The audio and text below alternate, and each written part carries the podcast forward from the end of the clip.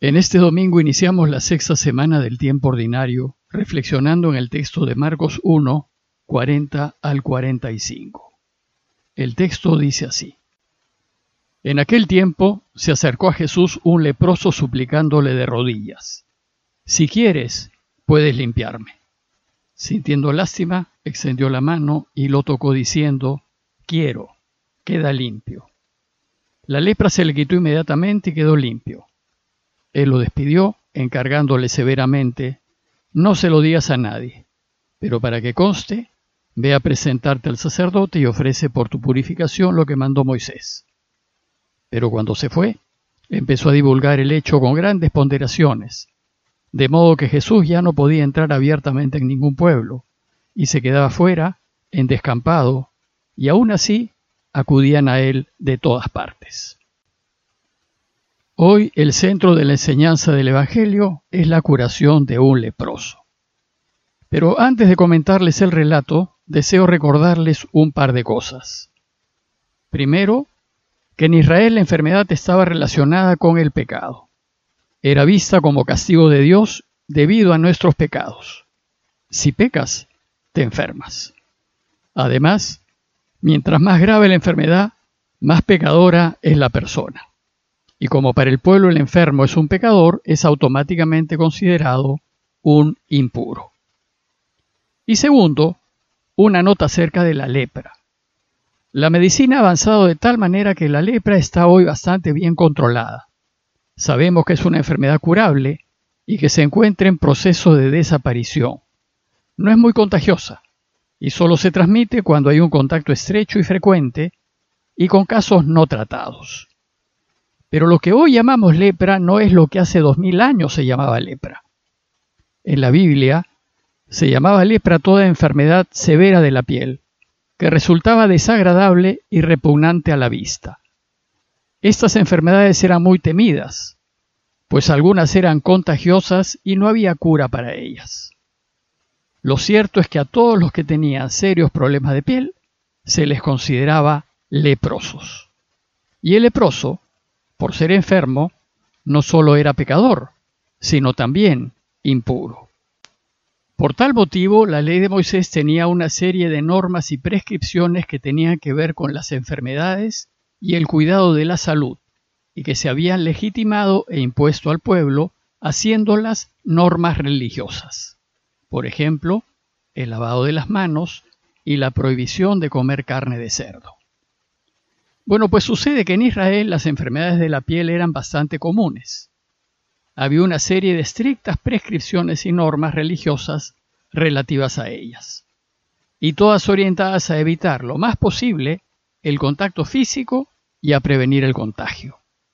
Pero el costo de aplicarlas significaba la marginación del enfermo y un gran sufrimiento para él y para su familia. Dice Levítico, si se trata de un hombre con lepra, es impuro.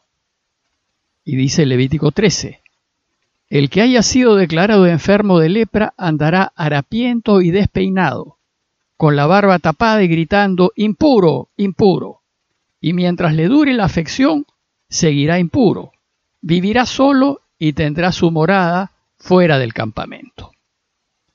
Como ven, la situación del leproso era terrible. Era separado de la sociedad, prohibido de acercarse a las ciudades, su familia quedaba dividida y el enfermo terminaba viviendo en una condición verdaderamente infrahumana.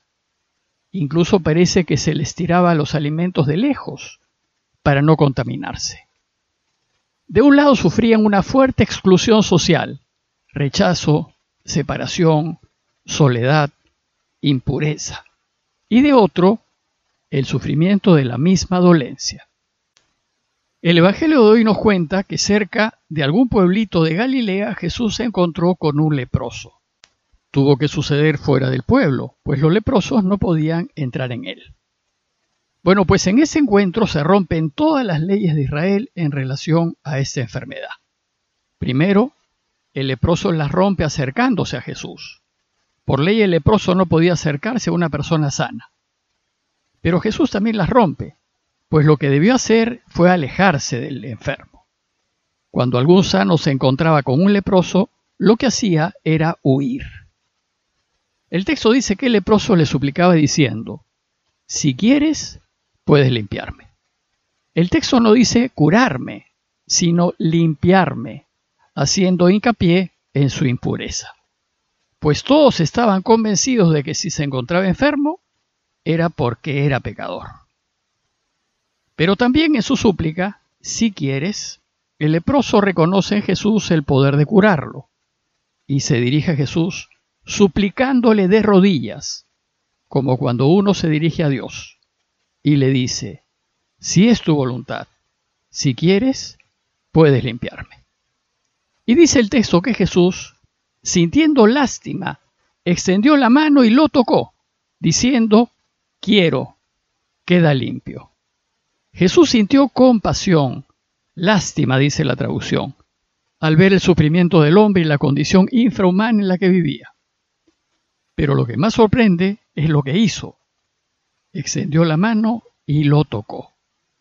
Aquí Jesús no solo rompió las leyes religiosas de Israel, sino que no le interesó ser contagiado. Para él la salud del otro está por encima de su propia salud. Su compasión por el sufriente es mayor que su propio bienestar. Lo único que le interesó fue aliviarle el sufrimiento, no solo curándolo, sino también mostrándole preocupación, cercanía, afecto, cariño. Esta es la enseñanza principal del Evangelio de hoy, pues esta es la actitud que se espera de todo cristiano. Todo aquel que desea seguir el camino de Jesús debe ser siempre compasivo, así como Dios es compasivo ante todo sufrimiento y debe procurar ayudar al otro en todo lo posible. Luego, si nos consideramos seguidores de Jesús, hemos de poner la salud del otro por encima de nuestra propia salud, el bien del otro por encima de nuestro propio bien, y la vida del otro por encima de las leyes, de nuestro propio interés y tranquilidad y hasta de nuestra propia vida. En esto consiste el camino cristiano, que supone tratar siempre de hacer sentir bien al otro, de aliviarle su sufrimiento y de calmarle su dolor, incluso corriéndonos el riesgo de sufrir consecuencias negativas. El texto continúa diciéndonos que entonces la lepra se le quitó inmediatamente y quedó limpio. Quedó limpio quiere decir que su pecado fue perdonado y quedó reconciliado con Dios. Jesús lo liberó dejó de ser un pecador y uno impuro. Bueno, pues sucede que siempre que hacemos algo por el otro y ponemos su interés por encima del nuestro, crearemos bien, salud y vida en torno nuestro. El texto nos dice que las consecuencias de esta curación fueron verdaderamente extraordinarias. Al quedar sano, el leproso ya se puede reintegrar en la sociedad, ya puede volver a ver a su familia, abrazarla, reencontrarse con sus amigos y entrar al templo como todos los demás. Por eso Jesús le dice, ahora anda y agradece. Y para que conste, ve a presentarte al sacerdote y ofrece por tu purificación lo que mandó Moisés. Ahora que estás jurado, haz lo que manda la ley. Jesús es el primero que practicó la inclusión de la que tanto en estos tiempos se habla. Su deseo es que nadie quede fuera, que nadie quede excluido, sino que todos participen de la fraternidad y del bienestar común. Pero eso supone corrernos el riesgo de que nos vaya mal. El Evangelio de hoy termina con algo que llama la atención y que es constante en Marcos. Jesús le encarga severamente que no se lo diga nadie. Pero el Evangelio nos dice que cuando el curado se fue empezó a divulgar el hecho con grandes ponderaciones. Jesús no quiere que se divulguen sus buenas obras porque el bien que hace no es para hacerse famoso, sino para ayudar al necesitado. El fin de toda obra buena no es el beneficio de quien la hace, sino el bienestar del necesitado. Y Jesús no busca llevarse el crédito, porque no busca su gloria personal. Y en eso es coherente con otras de sus enseñanzas, que tu mano derecha no sepa lo que hace tu mano izquierda. Finalmente el Evangelio termina diciéndonos que Jesús mismo se pone al margen.